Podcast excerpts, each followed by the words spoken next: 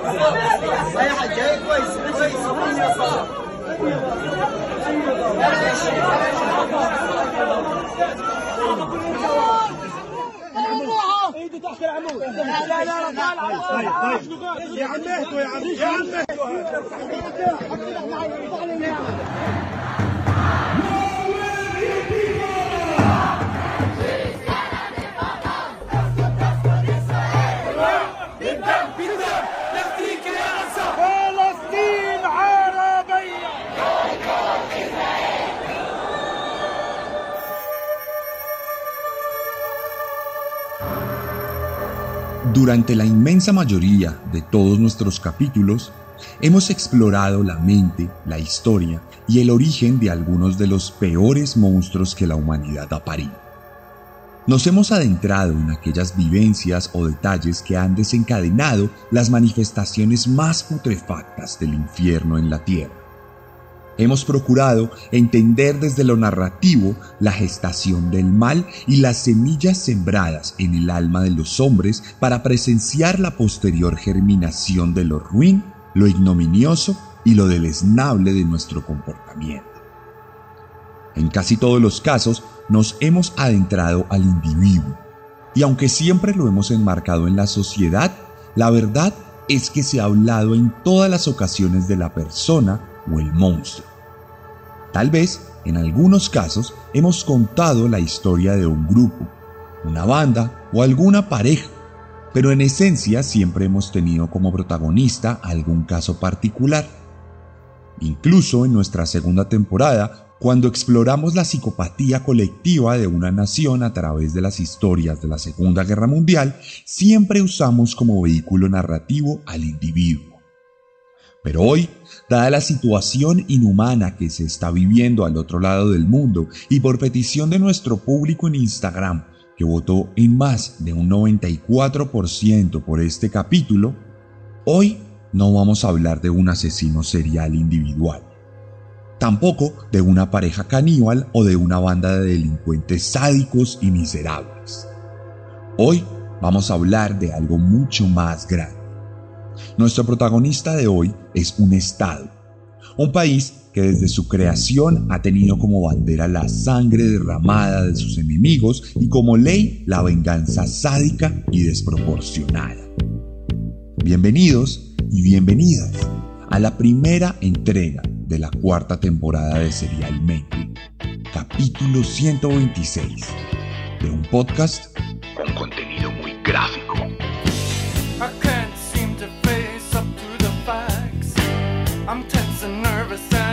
can't.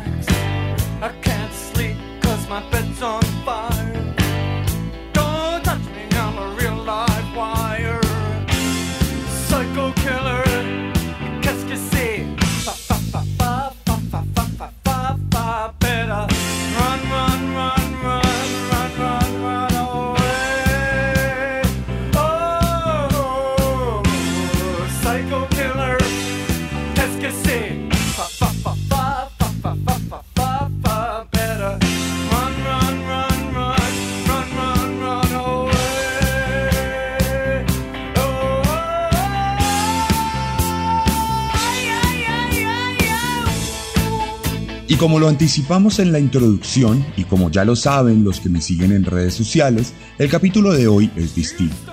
Aunque no por ello menos gráfico, menos violento y sangriento. De hecho, nuestro protagonista de hoy, en tan solo un par de semanas, se ha cobrado la vida de muchísimos más inocentes de los que han muerto a manos de todos los protagonistas de nuestro podcast unido. Hoy les voy a contar la historia del país que más resoluciones de la ONU ha violado desde su creación. Hoy les voy a contar la historia del estado que más países ha bombardeado en el último mes. Hoy les voy a contar la historia de Israel. El estado serial.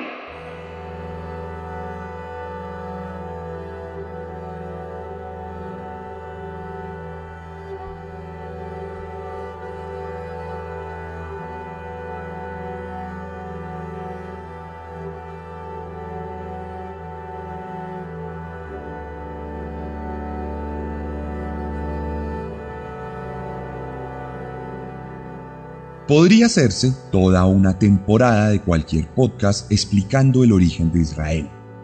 La madre de todos los conflictos contemporáneos es un tema de estudio que ha producido bibliotecas enteras de contenido en el que podemos encontrar enfoques imparciales, investigaciones llenas de conciencia y fuentes bibliográficas fidedignas.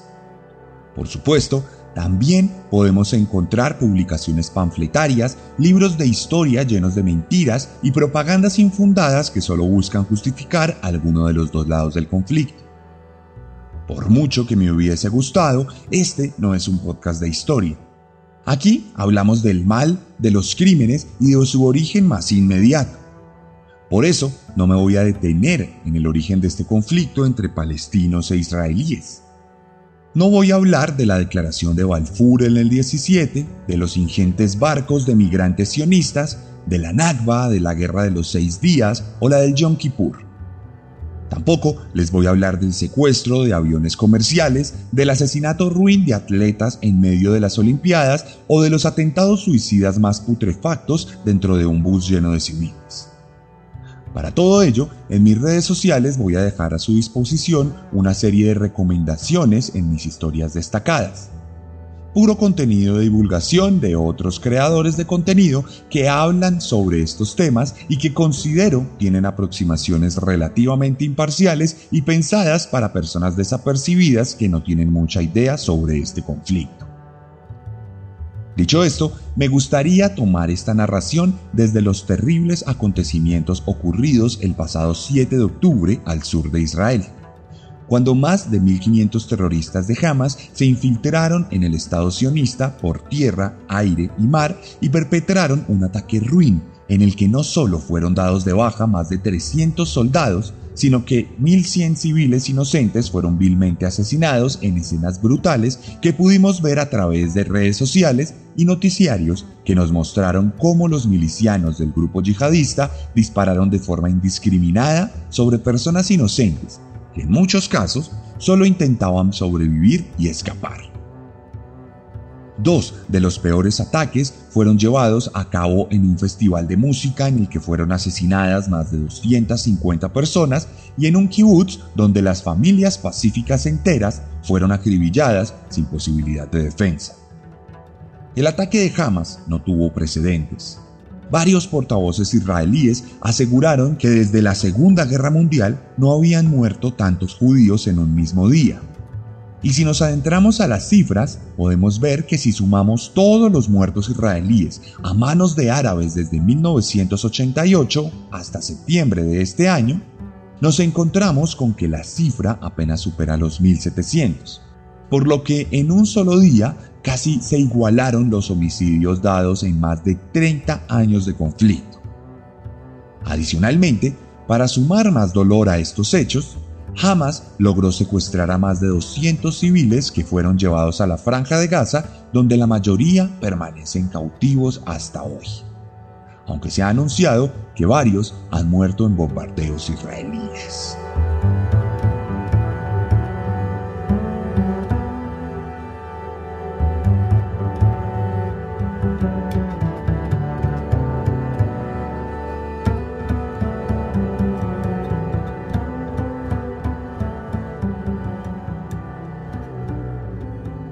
Y aquí es donde debemos escudriñar rápidamente en las capas del conflicto para evitar que proliferen opiniones fundamentadas en el desconocimiento y en la manipulación mediática llevada a cabo por el gobierno de Israel. Tal como lo acabamos de decir, el ataque de Hamas es un acto de terrorismo miserable y cobarde que no se limitó a atacar objetivos militares legítimos, sino que se ensañó con la población civil inocente y desarmada. Pero esto no quiere decir que el ataque haya surgido de la nada, en una región pacífica y sin ningún tipo de motivación o explicación. Partamos del hecho de que Hamas, una organización terrorista extremista, fue creada en 1987 y según los mismos testimonios de generales israelíes y documentos desclasificados, fue financiada y apoyada en secreto por el mismo Israel, quien vio en este grupo armado la posibilidad perfecta para que los palestinos pelearan entre sí y para generarle un contrapeso a la OLP, la Organización para la Liberación Palestina, de naturaleza secular y preceptos democráticos todo lo contrario a Hamas, que promulga el fundamentalismo islámico y que terminó expulsando a la OLP de la Franja de Gaza por la fuerza a través de múltiples ataques violentos. El tema es que una vez posicionada en el poder, Hamas se expandió más allá de la lucha armada y procuró un gobierno integral en la franja, construyendo una red de escuelas, hospitales y otras infraestructuras de carácter civil lo que le valió ganar una posición favorable en varios sectores de la población gazatí.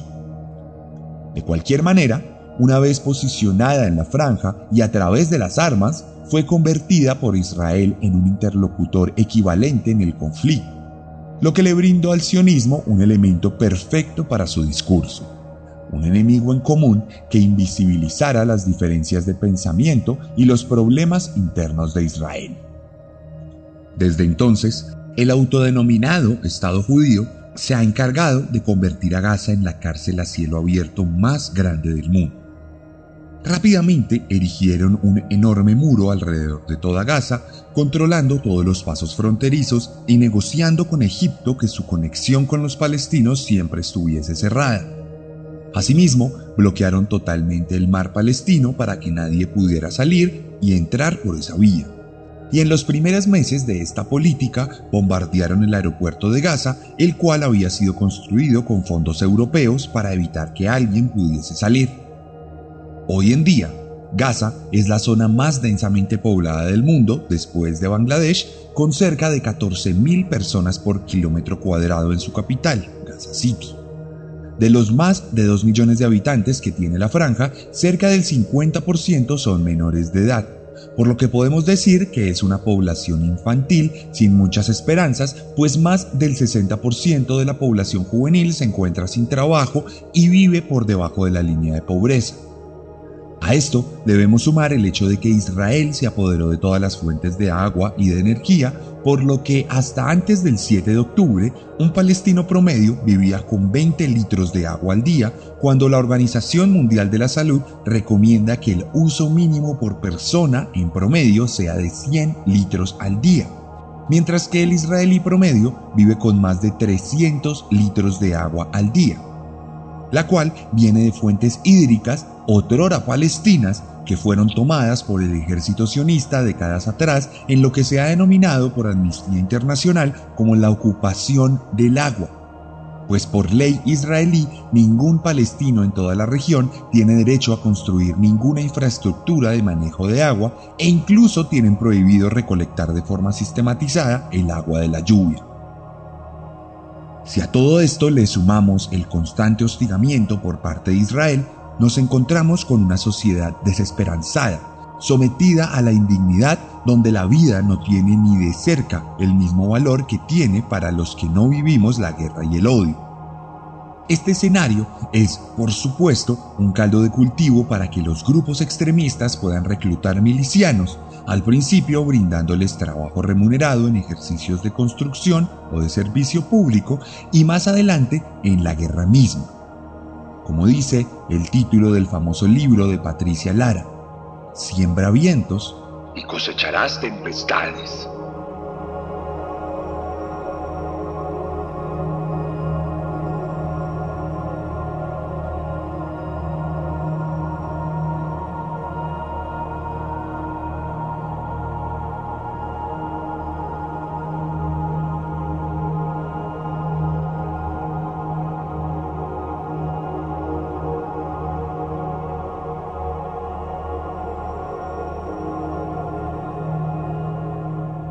Y entonces, como lo esperábamos todos los que estamos familiarizados con la cuestión palestina, a las pocas horas del ataque de Hamas se vino encima la respuesta de Israel. Cuando ni siquiera los milicianos atacantes habían sido neutralizados del todo, las bombas comenzaron a volar sobre las ciudades de Gaza, Jabalia, Jan Yunis y los campos de refugiados de Nusrat, Urey y Magazi. En apenas un par de días, la descarga de artillería, de drones y de misiles teledirigidos había superado la cantidad de bombas arrojadas en los últimos años y se había equiparado con aquella devastación que vimos en la operación Plomo Fundido o en la reconocida Pilar Defensivo. Por supuesto, la guerra no solo se limitó a la destrucción y a la muerte en el terreno, y se trasladó a los micrófonos, a la prensa y a las estratagemas políticas. Pronto, los israelíes se encargaron de deshumanizar por completo a los palestinos.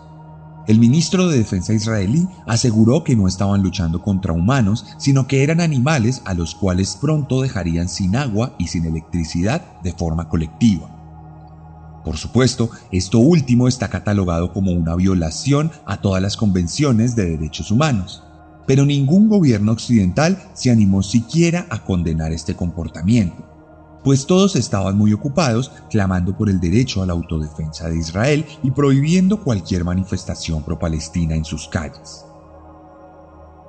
Por otro lado, los israelíes se encargaron de asegurar que toda Gaza era un objetivo militar legítimo, pues allí se escondía Hamas, y exigió que la población civil se desplazara de forma forzosa del norte de la ciudad en menos de dos días, en lo que igualmente es considerado por la ONU como un crimen de guerra, el cual no fue condenado de ninguna manera. Desde entonces, las imágenes de los palestinos civiles asesinados por Israel le han dado la vuelta al mundo en los canales alternativos, redes sociales independientes y activistas que se niegan a guardar silencio frente a la barbarie. A la fecha de escribir este podcast, el 23 de octubre de 2023, 5.087 personas han sido asesinadas por las bombas de Israel. De esas 5.000, el 40% son niños menores de 15 años y el 22% son mujeres. Es decir, que estamos hablando de 2.034 niños y 1.117 mujeres, todos y cada uno de ellos un crimen de guerra absoluto, en una guerra indiscriminada que ni siquiera ha entrado a su fase más sangrienta, pues Israel ha anunciado que prepara una operación terrestre sin precedentes, que tiene como objetivo la eliminación total de Hamas y la reducción parcial del territorio gazatí en favor del Estado sionista. De hecho, públicamente, Israel ha dicho que una vez ataque Gaza por tierra, todo civil que se encuentre al norte de la región será considerado miembro activo de Hamas o cómplice de este. Palabras más, palabras menos, Israel ha anunciado públicamente que atacará aún más a los civiles en lo que es una clara violación al Estatuto de Roma, la cual, por supuesto, no le importa a ningún gobierno europeo o americano, donde ya comienzan a judicializar a todo aquel que enarbole una bandera palestina. Durante estas últimas dos décadas, y a falta de lo peor de esta masacre, han muerto cerca del 50% de palestinos que habían muerto desde 1988 hasta septiembre de este año. Para que nos hagamos una idea de esta catástrofe, se estima que en promedio cada 10 minutos un niño palestino muere en Gaza por cuenta de una bomba israelí. Todos han nacido en una cárcel supeditada a las decisiones de un Estado extranjero Cuatro de cada cinco presentan cuadros depresivos según varios informes de la ONU y el 91% de ellos presenta un cuadro de trauma psicológico por cuenta del conflicto. Cada hora podemos encontrar nuevas imágenes de niños con el cráneo pulverizado, mutilados de forma definitiva, ahogados en los escombros y convertidos en muñecos siniestros, grises, apagados, castigados por haber nacido árabes. Por haber nacido palestinos.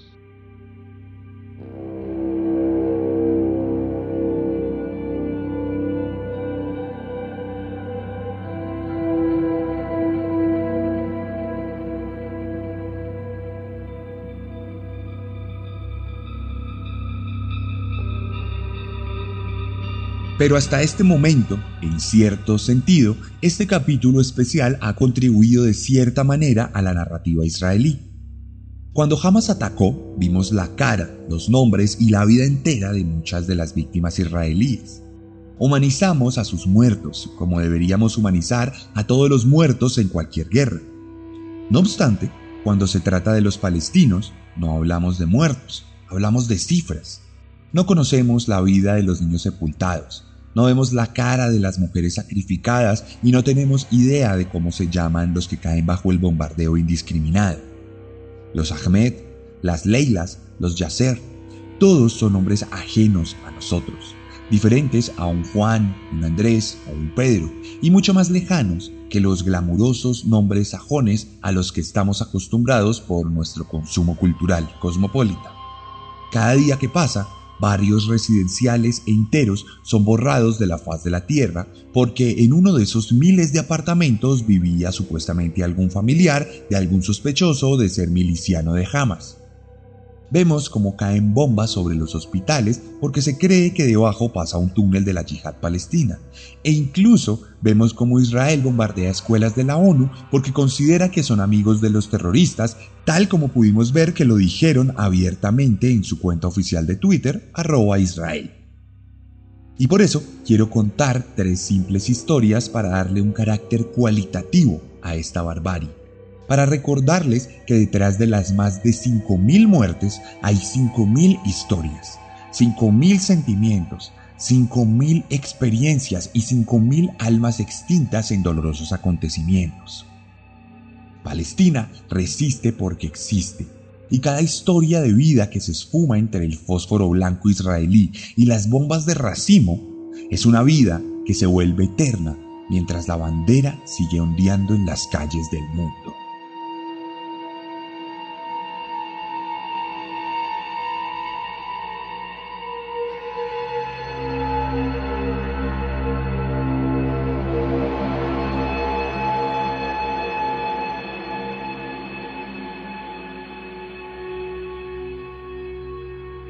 Mohamed es médico. Estudió en la Universidad Islámica de Gaza, que hoy ya fue destruida por Israel. Decidió decantarse por la medicina cuando era pequeño y en la segunda intifada las esquirlas de un proyectil de tanque israelí le causaron heridas superficiales en el brazo, las cuales fueron amablemente curadas por un doctor que lo trató con tanto amor que le sembró la semilla del servicio al prójimo. En los últimos días, Mohamed ha tenido turnos infernales. Los heridos llegan por decenas al hospital.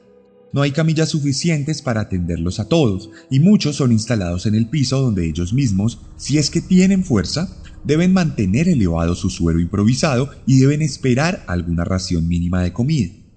Pues con tantas fábricas bombardeadas, los suministros cada vez son peores. Mohamed iba a especializarse en cirugía fuera de Gaza pero no obtuvo los permisos para salir de allí y tuvo que conformarse con ser un médico general. El rigor de su trabajo ha sido tan abrumador que ni siquiera ha tenido tiempo de sentarse a llorar por la cantidad de decesos que ha firmado en las actas manchadas de sangre. Los gritos de los heridos no le dejan escuchar las voces en su cabeza y tan solo procura cumplir con su mandato atendiendo a los pacientes sin anestesia pues esta se acabó y recientemente con la iluminación improvisada de su propio celular, pues Israel cortó la energía y no permite que la ayuda humanitaria entre con combustible para alimentar los generadores del hospital. Por supuesto, todos los pacientes en estado crítico ya fallecieron ante la imposibilidad de mantenerles conectados a un respirador artificial. También murieron los bebés recién nacidos que necesitaban la protección de una incubadora y muchos otros están agonizando por cuenta de la ausencia de antibióticos que traten las infecciones causadas por las heridas abiertas originadas en los bombardeos. En la mañana, Mohamed tuvo que darle atención primaria a una bebé de dos años. Lucía asustada, buscaba con sus ojos algún rostro familiar. Fue imposible, no había nadie allí. Tenía los brazos manchados de gris de los escombros y del rojo de una gran mancha de sangre que parecía ser ajeno. Un bebé solitario, herido y asustado por cuenta de una bomba, algo que se había convertido en una rutina. En la tarde, a Mohamed se le indicó que un misil israelí había destruido el barrio Al-Sahra, en el centro de Gaza City. Un corrientazo pasó por la espalda del médico. Allí vivía con sus padres. No había podido ir durante días por cuenta de la emergencia. Se apresuró entonces a bajar al patio del hospital, donde un río de refugiados se mezclaba con el reciente cargamento de varias ambulancias varias de las cuales habían sido atacadas de vueltas a la clínica. Como pudo, Mohamed atravesó las corrientes de los desesperados y se encontró de frente con varios cuerpos agonizantes sobre camillas desvencijadas. Recorrió la zona con la mirada y no encontró ningún rostro familiar entre los heridos. Cumpliendo su deber, los clasificó en un triage improvisado y exasperado. Sabía que algunos no llegarían ni al segundo piso, y otros no podrían recuperarse sin las condiciones adecuadas. Y estaban los que tenían mayor suerte pues podrían salir adelante. Una vez finalizó su tarea, continuó el recorrido por el patio. Los paramédicos de las ambulancias habían hecho un primer filtro al bajar a los primeros heridos de los vehículos, por lo que en una parte del patio los cadáveres se comenzaban a acumular. Y ahí fue donde vio la materialización de sus peores pesadillas. Entre los cuerpos reconoció un pañuelo vino tinto con una textura dorada muy especial. Lo reconocía porque lo había comprado en una tienda que ya no existía años atrás. Fue un regalo único para su madre. Tuvo que ahorrar varias semanas para poderlo adquirir, pero cada segundo de esfuerzo valió la pena cuando vio el brillo de los ojos de mamá, orgullosa y feliz del amor retribuido. Ahora, aquellos ojos ya no brillaban. Estaban abiertos, pero ya no miraban. El ocre de sus iris se estaba volviendo gris. Mamá se había transformado en una cifra para los portavoces. Había dejado de ser aquella mujer tenaz para convertirse en un cuerpo arrinconado en un patio a la espera de que llegaran nuevas bolsas blancas, agotadas por el momento. Mamá se había ido. Israel se la había arrebatado. No hubo tiempo de llorar. Un nuevo convoy de ambulancias había llegado. Otro barrio, había sido bombardeado.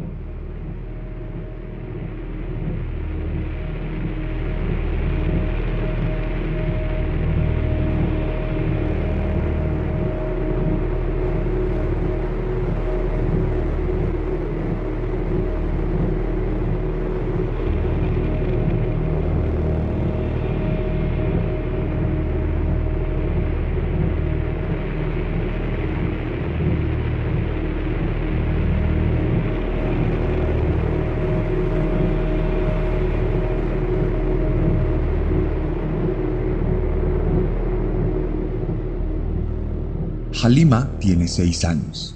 Ella cree que es feliz, aunque solo lo dice porque sus padres se empeñan excesivamente en convencerla de ello. Cuando no hay comida para todos, ella es la primera en recibir su ración, por lo que no concibe el hambre, aunque cualquier médico voluntario diría que tiene connatos de desnutrición. Le encantan los dibujos del pato Donald. Realmente no ha tenido la oportunidad de ver muchos capítulos, pero tiene una camiseta rosada estampada que recuerda desde que tiene uso de razón, suficiente para considerarla un lugar seguro. Desde hace algunos días, cosas extrañas están pasando alrededor. Su madre grita más de lo normal. Su padre dejó de ausentarse tanto de casa y ahora está con ellas todo el tiempo. Las noches, usualmente oscuras, ahora tienen destellos constantes por la ventana. La luz naranja le impide dormir los fuertes ruidos también contribuyen a ello. A veces suena tan duro que le dan ganas de llorar, pero basta con apoyarse en el regazo de mamá y de apretar a Donald para sentirse un poco mejor. Los días, por el contrario, tuvieron momentos de oscuridad, cuando luego de grandes estruendos gigantescas columnas de humo tapaban las ventanas, volviéndole a otorgar la maldición del miedo inexplicable.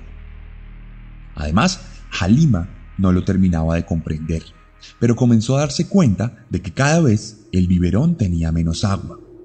Su madre le pedía que midiera su consumo y la invitaba a jugar a ahorrar la mayor cantidad del líquido. Todo era distinto, cada vez peor. La niña se estaba dando cuenta de que la realidad dolía, de que el mundo no era tan simple y de que el pato Donald probablemente no era tan seguro como parecía. A medida que pasaban las noches, los destellos eran más cercanos. A medida que pasaban los días, las columnas de humo eran más densas y el biberón estaba cada vez más vacío. A lo lejos, y por primera vez, comenzó a notar que sus padres tenían pequeñas discusiones. Y aunque no entendía la naturaleza de estas, escuchaba que mientras uno decía que debían huir, la otra aseguraba que debían quedarse porque no tenían otra cosa. Entonces, desde ese momento, cada día la familia entera adoptó un ritual que a Halima le resultaba divertido. Comenzaron a pintarse su nombre en todas sus extremidades y en su torso.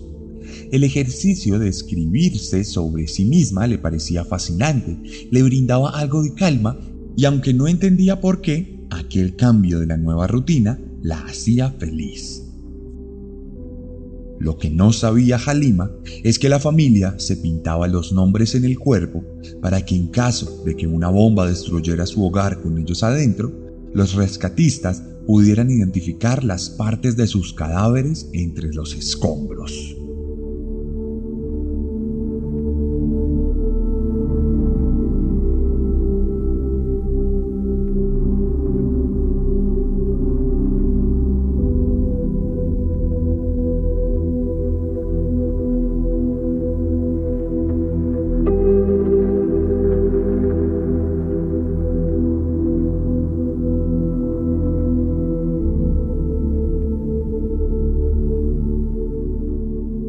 Sharef es homosexual. Es lo que lo ha definido como persona, en secreto, por supuesto. Mucho más que su nacionalidad palestina o su religión musulmana. En Gaza no puedes ser homosexual. Jamás lo prohíbe bajo los preceptos de la ley islámica. En más de una ocasión, el grupo terrorista ha castigado esto con la muerte, así que Sharef está condenado eternamente a la clandestinidad, al closet, como si ya no tuviera suficientes motivos para vivir frustrado en Gaza. No obstante, el amor siempre sabrá encontrar el camino, y a medida que fue creciendo, el joven se dio cuenta de que no era el único, de que no estaba solo y de que había más jóvenes como él en Palestina. Sí, tendría que seguir siendo un secreto, pero al menos sería un secreto compartido, una complicidad que le añadiría un poco de emoción a su vida triste y condenada. Cuando la señal de Internet se lo permitía, se descargó aplicaciones para conocer a otros jóvenes como él. Así pudo tener sus primeras experiencias y poco a poco aprendió a entenderse y amarse a sí mismo como era. Al fin y al cabo, marica el que no ama. De cualquier manera, después del 7 de octubre, en su perfil de Grindr, comenzó a recibir mensajes hostigadores y violentos. Allí junto a su nombre, siempre exhibió con orgullo la bandera palestina. No había sido un problema hasta que varios soldados israelíes que también usaban la aplicación comenzaron a enviarle fotos armados con ametralladoras asegurándole que lo matarían y que lo degollarían. Tuvo que quitar la bandera para pasar desapercibido, aunque sinceramente con tantas bombas cayendo, aquella era la última de sus preocupaciones. Estaba relativamente acostumbrado a la guerra, se volvió adolescente en medio de la operación plomo fundido y se curtió mucho más durante Pilar Defensivo. Pero esta vez era distinto, era más brutal, más violento. Perdió la comunicación con sus amigos, no tuvo con quién hablar y se volvió a sentir solo. Entonces encontró una página llamada Queering the Map. La había creado un canadiense para que la gente posteara sus experiencias homosexuales y pudieran visibilizar al colectivo una voz digital que revitalizaría la vida obligadamente clandestina de tantas personas. Y aunque el creador jamás se lo imaginó, aquella página se convertiría en una suerte de epitafio para cientos de jóvenes confinados a Gaza. Allí leyó un mensaje que le rompió el corazón. Decía así, le dispararon, mi corazón ardía. Todos me consolaban por la pérdida de un amigo no sabían que me había perdido a mí mismo. Esa bala nos mató a los dos. Decían que eras un mártir, que estás en el cielo. Yo iré a ti, mi amor, donde quiera que estés. Cielo, infierno o la nada. Iré a ti. Sharef estaba absorto. Aquel espacio seguro donde se sentía acompañado se había convertido en el depositario de la tristeza y el abandono de las demás víctimas de guerra. Otro mensaje decía lo siguiente. Siempre te he imaginado a ti y a mí sentados al sol, cogidos de la mano, libres al fin. Hablamos de todos los lugares a los que iríamos si pudiéramos, pero ahora ya no estás. Si hubiera sabido que las bombas que caían sobre nosotros te alejarían de mí, con gusto habría dicho al mundo que te adoraba más que a nadie. Siento haber sido un cobarde. Los días pasaron. Las bombas cada vez eran más fuertes y numerosas. La vida cada vez era más miserable. La felicidad encubierta de Sharef se esfumó entre las explosiones y sus posibilidades de salir con vida de allí cada vez eran más pequeñas. Entonces lo supo. Supo que necesitaba dejar un mensaje en aquella página antes de perecer. Supo que sería una manera de resignificar su existencia. Con lo último de la batería de su celular, escribió lo siguiente. No sé cuánto tiempo viviré, así que solo quiero que este sea mi recuerdo aquí antes de morir. No voy a dejar mi casa, pase lo que pase. De lo que más me arrepiento es de no haber besado a ese chico. Murió hace dos días. Nos habíamos dicho lo mucho que nos gustábamos y yo fui demasiado tímido para besarle la última vez. Murió bajo las bombas. Creo que una gran parte de mí también murió. Y pronto estaré muerto. Ayunos. Pronto te besaré en el cielo.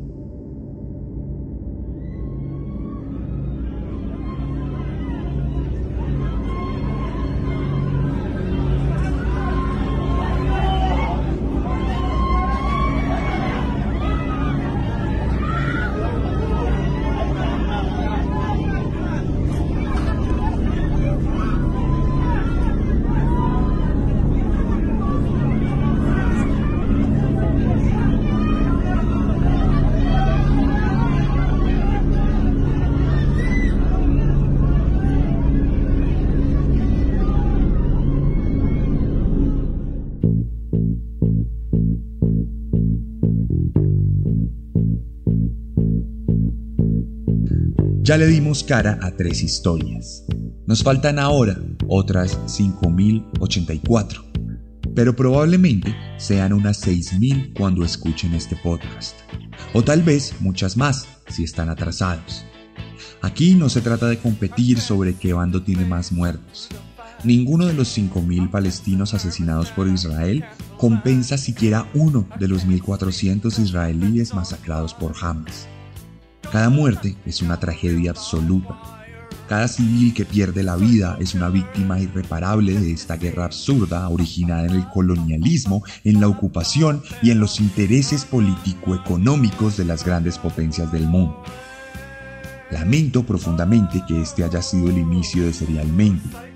Sé que a algunos pocos de mis oyentes les molesta que mezcle algunas cosas coyunturales en nuestro contenido pero también sé que a la mayoría de quienes me escuchan comparten mis preocupaciones humanitarias y que independientemente de la corriente política que nos atraiga, no podemos permanecer indiferentes frente a la masacre indiscriminada con el beneplácito de los gobiernos del mundo.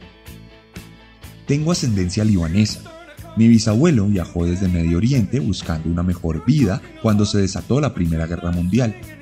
Tal vez por eso siempre confluí con la causa palestina en mi juventud hice parte de colectivos activistas que alzaron la voz por Gaza y Cisjordania. Compartí con la comunidad palestina de Bogotá y los recuerdo como gente honesta y trabajadora que sufre cada día a la distancia los vejámenes que su pueblo vive en el marco de la ocupación y el apartheid israelí. De cualquier manera, así no tuviera ascendencia árabe, siento que sería igual de pro-palestino, porque no se trata de apoyar a los tuyos o de tomar un bando en este conflicto. Se trata de ser humanos. Se trata de ser personas. Este capítulo no era sobre los israelíes, ni mucho menos sobre los judíos. Este capítulo es sobre un Estado, un ente político soportado en un lobby internacional y presidido por un puñado de políticos extremistas que han conducido a una nación entera a una guerra y a un genocidio. Alrededor del mundo, vemos a judíos de distintas corrientes protestando contra Israel y sus políticas. Muchos de los carteles dicen Not in my name, no en mi nombre, ni en nombre de los millones de personas que sucumbieron ante la peor de las barbaries encarnadas en aquella Alemania del siglo pasado. Dentro de la misma Israel, e incluso después de la peor masacre de su historia, decenas de miles de ciudadanos libres han salido a las calles a protestar contra las políticas extremas de su gobierno. Así que no, esto no es un podcast contra un país, una cultura o un pueblo. Esto es un podcast contra el salvajismo. Es un capítulo que, como todos, retrata la maldad, solo que desde otra perspectiva. Quisiera terminar con un mensaje esperanzador.